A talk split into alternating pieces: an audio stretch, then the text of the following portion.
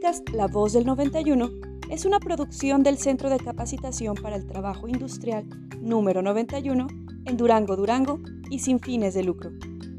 Los comentarios expresados en este programa son responsabilidad de sus conductores. Podcast La Voz del 91.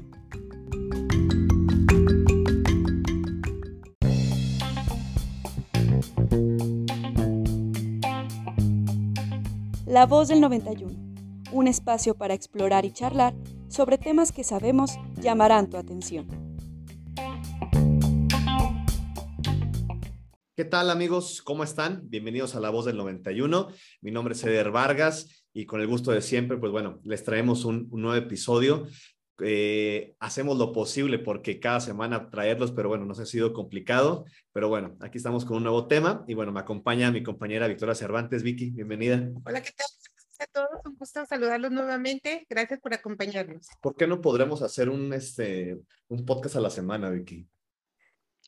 Pues es un poquito complicado porque este, a veces los temas uh, que, que son de interés general, pues las personas tienen múltiples ocupaciones, pero vamos a hacer lo posible para que en lo sucesivo podamos hacerlo. Vamos a hacer lo posible. Bueno, oigan, y hoy les traemos un tema muy, muy interesante y para esto eh, nos acompaña eh, una muy buena amiga.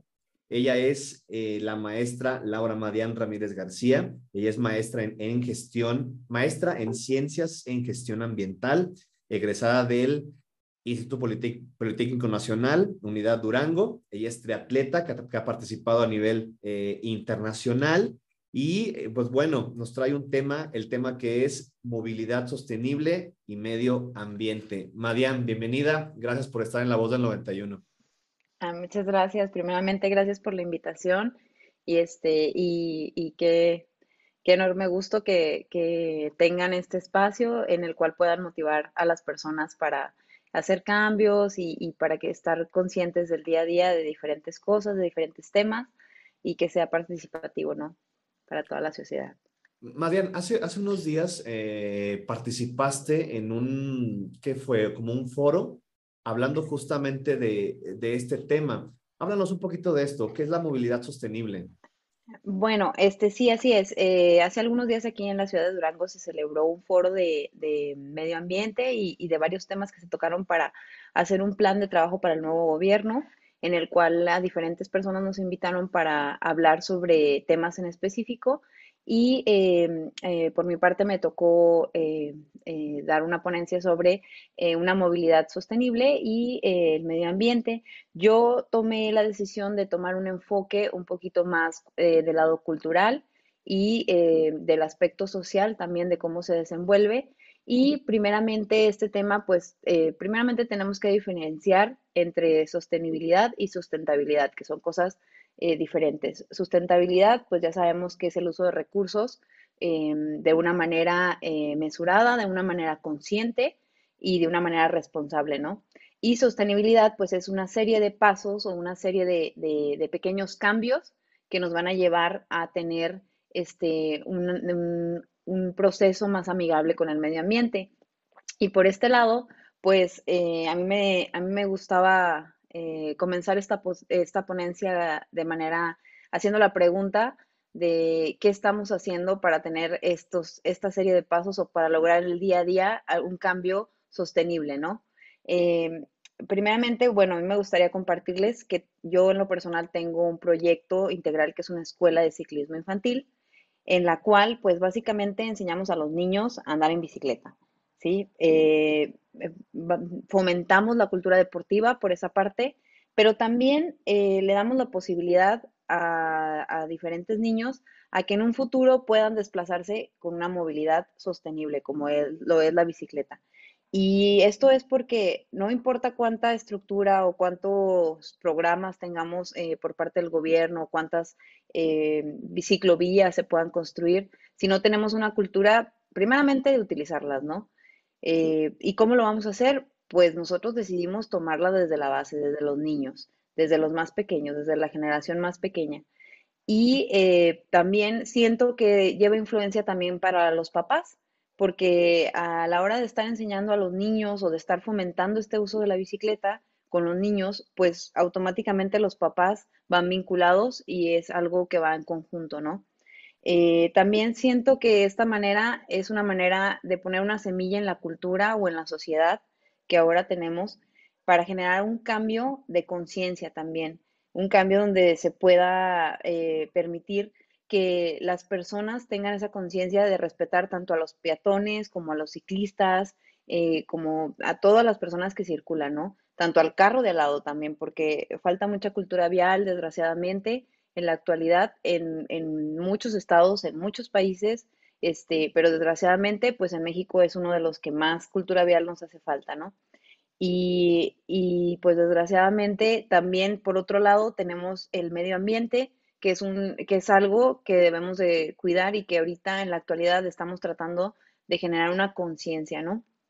Y este es uno de los, de los, de los proyectos que hemos decidido tomar, yo, otra, yo y otros dos otras dos personas que, me ayudan a, desarrollar este, este diferente proyecto para diferentes edades de los niños, desde, cinco, desde 3 años hasta 12 años. Entonces es un pequeño granito de arena que está contribuyendo a generar una conciencia de una movilidad sostenible. Oye, Laura, este, ahorita analizando un poquito lo que estás comentando, eh, pienso que sería muy importante, eh, yo creo, eh, implementar una, una política pública enfocada precisamente a esa cultura que tú estás iniciando con los niños, porque desafortunadamente no hay nada que regule esto. Eh, al ciclista no se le respeta. Desafortunadamente hemos visto infinidad de accidentes este, cuando la, la gente intenta dejar el auto y, utilizar las bicicletas para precisamente ayudar al medio ambiente eh, no, hay, no hay respeto hacia el ciclista y, hay muchos accidentes. Entonces, algunos desisten y, regresan a usar el auto porque creen que es un poco más seguro. Entonces, a lo mejor sí sería conveniente o ideal que se pugnara por una política pública donde ya verdaderamente hubiera rigor y, hubiera más respeto a, a, las personas ciclistas o a las que usan más su bicicleta o incluso hasta otro tipo de transporte que sea menos dañino para el medio ambiente. Sí, así es. Eh, bueno, hay diversas razones por las que podemos gestionar esta política. Una de ellas es, bueno, primeramente la razón ambiental, que, que, nos ayuda a ser un poquito más amigables con el medio ambiente, a no tener una huella de carbono alta. Hay que recordar que la huella de carbono pues es aquella que está directamente ligada a todas las emisiones que tienen los carros, que tienen este transporte que no es tan, tan ecológico y tan amigable con el medio ambiente. Por otro lado, también tenemos la parte económica, o sea, el precio de la gasolina cada vez, pues desgraciadamente va aumentando y eso es algo que pega en lo económico. Tenemos también la parte social. Cuando uno eh, busca otras opciones o otras alternativas de desplazarse de un lugar a otro, pues tienes la posibilidad primeramente de despejar un poco tu mente porque es un cambio de rutina, ¿no? Ya no es la misma rutina de ir manejando, de irse trasladando con ese mismo estrés. En cambio, si uno opta por ya sea caminar, ya sea transporte público, ya sea la bicicleta, pues para empezar cambias tu rutina, ¿no? Y ese aspecto social yo siento que también aportaría muchísimo este, a la comunidad. Y por otra parte, la presión política que podemos generar al hacer un pequeño cambio, a lo mejor no vamos a cambiar toda la semana, todos los días de transportarnos o de buscar una movilidad sostenible, pero con un solo día que hagamos, con un solo día que hagamos conciencia, que digamos, ok, este sábado que no tengo que hacer cosas muy complicadas, me voy a transportar en transporte público o voy a caminar o voy a utilizar la bicicleta, yo siento que generaríamos un gran impacto y también, por otro lado, la parte cultural, ¿no? ¿Cómo vamos a esperar eh, el dejar esa semilla o el hacer ese cambio y que las futuras generaciones comiencen a, utilizar esta movilidad sostenible si nosotros no lo hacemos predicando con el ejemplo? Y, también, este, pues, es, es, eh, yo siento que va de la mano, o sea, tanto hay que generar las políticas públicas en cuanto a las leyes, en cuanto a las ciclovías, en cuanto a la infraestructura, pero también siento que hay que generar una cultura, hay que fomentar una cultura. Y una de las propuestas que, yo comentaba en el foro es que pudiera ser una, unos incentivos tanto de escuelas como para empresas de una, una movilidad que fuera un poquito más sostenible, ya sea este transporte público o ya sea pues el uso de las, de las bicicletas, ¿no? Es un poco difícil también porque desgraciadamente, como lo comentas, pues luchamos con, con esa inseguridad de que no sabemos si nos van a respetar o no nos van a respetar los carros, que es un poquito peligroso, que a veces las calles por las que se transitan o por las que tienes que eh, recorrer un, un, recorrido, este, pues no son tan seguras, pero también eh, existe eh, el, el hecho de que uno como ciclista, uno como peatón, debe también comenzar a ser consciente de respetar toda esa educación vial que a veces también nos falta, porque eh, no el hecho de que vayamos en bicicleta significa que nos vayamos a pasar un alto, que vayamos a ir en contra, que vayamos a ir por un lado en el que no, nosotros no debemos de ir, o que vayamos a ir por banquetas invadiendo. El hecho de que seamos peatones no significa que crucemos por el medio de la calle, significa que debemos de buscar esquinas, o sea, y toda esta educación vial yo siento que sí eh, es una serie de cambios, de pequeños cambios que debemos de buscar en la sociedad y es muy difícil tal vez eh, en el aspecto cultural, pero debemos de comenzar a hacerlo y tarde que temprano vamos a obtener un impacto positivo, ¿no? Esperemos que positivo. Marian, yo me acuerdo que, que desde muy pequeño a, a, muchos de nosotros nos pusieron, bueno, mm, nos impusieron esta cultura de la bicicleta, ¿no? O sea, me refiero a muchos de los regalos que recibíamos, pues era una bicicleta y era, y era lo máximo, ¿no? ¿Qué pasa eh, después? O sea, tuve mi bicicleta, eh, no sé, siete, ocho años y ya. No sé, a lo mejor la disfruté eh, un, un, par de años más, hasta los 10, 11 años, pero después, ¿qué pasa? O sea, ¿por qué ¿por qué se va perdiendo eh, este como, como gusto o jugar por la bicicleta?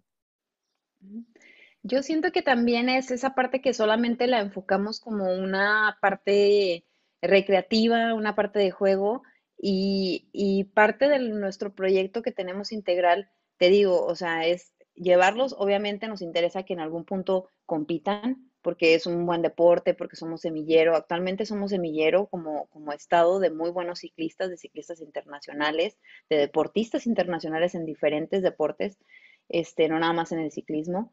Entonces, pues sí, una parte es eh, llevarlos a una, a una área competitiva, pero también otra parte es cambiar un poquito la cultura, ¿no? Que este fomento de la bicicleta se siga utilizando y que ellos sepan que no nada más es la parte recreativa, que también puede solucionar o ayudar a, solucionar un problema como lo es eh, la cuestión de los traslados del medio ambiente, el uso de la bicicleta en, la, en la ciudad también. Y, y, bueno, también el contacto, ¿no? Una de las razones por las cuales uno le gusta andar en bicicleta es por la sensación de libertad, ¿no? Yo creo que cuando eres niño, la sensación de libertad de la bicicleta, de poderte ir y, y desplazarte lejos y regresar y, y sentir el aire y tener ese contacto con el medio ambiente es algo muy bueno y que no debemos de perder, que yo creo que cuando vamos creciendo muchas veces lo perdemos. ¿Cuántas veces no vamos en el, en el tráfico del día a día y vemos un montón de carros que llevan una sola persona? Una fila de 15, 20 carros de una sola persona. Imagínate si esas personas, quiero yo creer que esas personas que se trasladan van por sus hijos, por su esposo, por, por alguien más, pero seguramente dos o tres o cuatro personas van solamente ellos sin ninguna preocupación o sin, y pudieran desplazarse caminando y pudieran desplazarse en bicicleta y te aseguro que a lo mejor hasta su humor, su actitud en el trabajo cambiaría porque llega uno más despejado, llega uno pues diferente, ¿no? Oye, pero, pero, ¿cómo, ¿cómo decirle a, perdón, cómo decirle a este niño, o sea, bueno, y, también aplaudirte, Marian, por, por esta escuela de la tribu. Saludos a la, tribu, espero que escuche este, este audio. Eh, ¿Cómo decirle a estos niños, bueno, se les inculca lo del medio ambiente, este gusto por la bicicleta, eh, estás formando futuros atletas, futuros competidores que cuiden el medio ambiente, hay una formación integral, pero al salir a las calles y no encontrar eh, esta eh, infraestructura para que ellos puedan eh, salir con seguridad, para que este, se encuentran con un coche que, que les aviente, vaya, el, el, conductor les avienta el carro al ciclista, no hay un respeto de distancia. ¿Cómo ¿Cómo luchar contra eso? Pues yo creo que esa va a ser la parte complicada, ¿no? Es la parte más complicada de todo, de todo esta buena intención que tenemos de, de cambiar y de aportar nuestro granito de arena. Pero creo yo que inicialmente eh, son niños que van a crecer, que vayan en el auto con sus papás y sus papás, sobre todo, van a comenzar a, ver al peatón y al ciclista de una manera eh, que tiene respeto, ¿no? Entonces yo creo que para empezar ese sería el, el primer engrane que se va a mover. O sea, y esos papás, a su vez, pues espero que lo vayan transmitiendo tanto a su alrededor, a la gente más cercana, y de esa manera que se vuelva pues como una bola de nieve, porque pues sí, desgraciadamente van a tener que toparse con algunas eh, cosas que son un poco adversas, eh, con algo que es hasta cierto punto peligroso, pero si no hacemos un cambio ahorita, si no tratamos de mover esos pequeños engranes, en el futuro jamás va a haber ese cambio y ese proceso en el cual este, las cosas sean diferentes. Laura, este, ahorita reflexionando un poco, este, podría ser, yo digo, ay, me puedo poner de acuerdo con mis, vecinas o con los compañeritos de, de mi hija. Podríamos organizarnos para que si vamos para el mismo rumbo, vamos a la misma escuela, este, pues nos hablamos bien, nos conocemos, a lo mejor sería conveniente que hoy organizarnos por semana, ahora te toca tú llevarlos y no hay necesidad de que los cinco o seis autos nos vayamos este, a llevar a los niños y vamos al mismo rumbo, si podemos hacerlo y tenemos la disposición, podríamos ayudar. Eh, me, cuestiono, eh, dentro de la familia, dentro en tu hogar, eh, ¿la movilidad sostenible eh, se puede dar? ¿Cómo sería? ¿Puedo hacer algo con la electricidad? ¿Puedo hacer algo, no sé, algo dentro de la casa que pueda eh, realizar alguna actividad que venga a beneficiar esta movilidad sostenible? Sí, claro que sí, desde luego. O sea, dentro de, casa yo creo que lo que comentas en cuanto a ponerse de acuerdo para ir al mismo, al mismo rumbo y utilizar pues menos carros, es algo muy, muy factible. Yo creo que lo pueden utilizar eh, tanto en la familia como eh, con los vecinos, con los amigos, y es algo que pues hasta nos beneficia a nosotros de, no, de, en cuanto a tiempos, ¿no? Este, nos ayuda en cuanto a tiempos, nos ayuda en la economía y em, es algo que pues hasta de convivencia para los niños o para las personas que vienen en el carro es, es, es algo sumamente eh, positivo. Por otro lado, en la casa, pues hay una, una y, mil razones o mil maneras en las que se puede ayudar al medio ambiente, economizando pues las luces que no se queden prendidas, em, también desplazándose a lugares que sean cortitos, que no utilicemos el carro, pues caminando o, o en bicicleta. A veces vamos hasta el Oxxo y vamos, eh, que queda cuatro cuadras y vamos en el carro, ¿no? Entonces también esa es parte un poquito de un cambio cultural y, también pues uno como ciclista pues acatarse a las, a las normas, ¿no? A todas esas normas que existen. Marian, háblanos de la tribu. Este, bueno, me imagino que ya todo esto de la tribu nace precisamente por, por fomentar esta cultura. Eh, ¿Cuántos niños tienes? Eh, si nosotros queremos llevar a nuestros niños, ¿a qué hora lo podemos hacer? Bien, mira, la tribu nace por fomentar la cultura primeramente deportiva, que creemos que es la base de, muchos aspectos positivos en, la vida de las personas. Eh, después este, este, este movimiento deportivo social, nos damos cuenta que podemos tener un impacto eh, tanto medioambiental como cultural, ¿no? Entonces, este, y social. Entonces, este, de ahí nace este proyecto, llevamos apenas un año, vamos a cumplir un año eh, haciéndolo. Ya, ya realizamos la primera carrera aquí en Durango con más de 80 niños, lo cual nos da mucho orgullo. Eso quiere decir que ya tocamos la mente y el corazón de 80 niños para que se suban a la bicicleta y que les guste y que sea algo positivo en sus vidas y que sea un buen recuerdo, ¿no?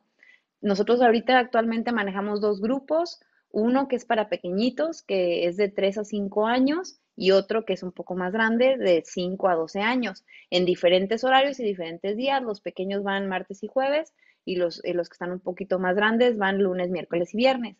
anexo a las clases que damos, también eh, organizamos algunos paseos para los niños eh, tanto a las afueras de la ciudad como dentro de la ciudad. Y en estos paseos, pues lo que se busca, aparte de que tengan el contacto con el medio ambiente, de que practiquen, de que tengan habilidades deportivas, también se busca un poquito generar este uso de ciclovías, uso de, este, de las diferentes em, unidades deportivas que existen aquí en Durango y de los alrededores, ¿no? Eh, eh, por ahí nosotros insistimos muchísimo en el uso del casco eh, y bueno, es uno de los requisitos de los que se deben de tener para asistir y nos pueden encontrar en el parque, en el Parque Guadiana como en el Zaguatoa. Oye, oye Marian, ¿e-, ¿es, es fácil detectar a, una edad tan temprana como cinco años, ver quién tiene ya esta actitud o, futuro para el ciclismo?